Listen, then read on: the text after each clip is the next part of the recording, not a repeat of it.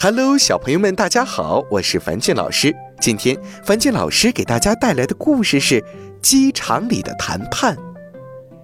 在养殖场里，新来的公鸡每天早上都用很大的声音把大家吵起来，母鸡们都受不了了。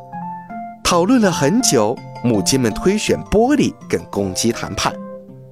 你什么时候才能在早上安安静静呢？玻璃问。公鸡回答说：“哼，等到母鸡有了牙齿的时候，我就不吵了。”真的吗？说到做到。等到母鸡有了牙齿再说。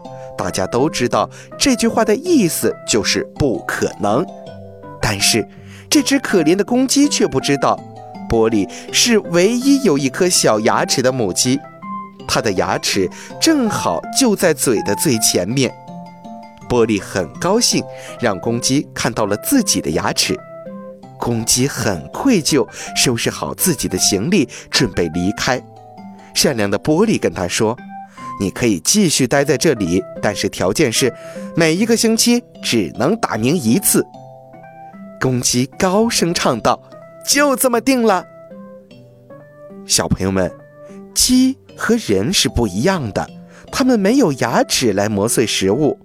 不过，鸡的食道下端有一个嗉囊，吞下去的食物暂时都会存放在这里加以软化，然后才会被送进胃里。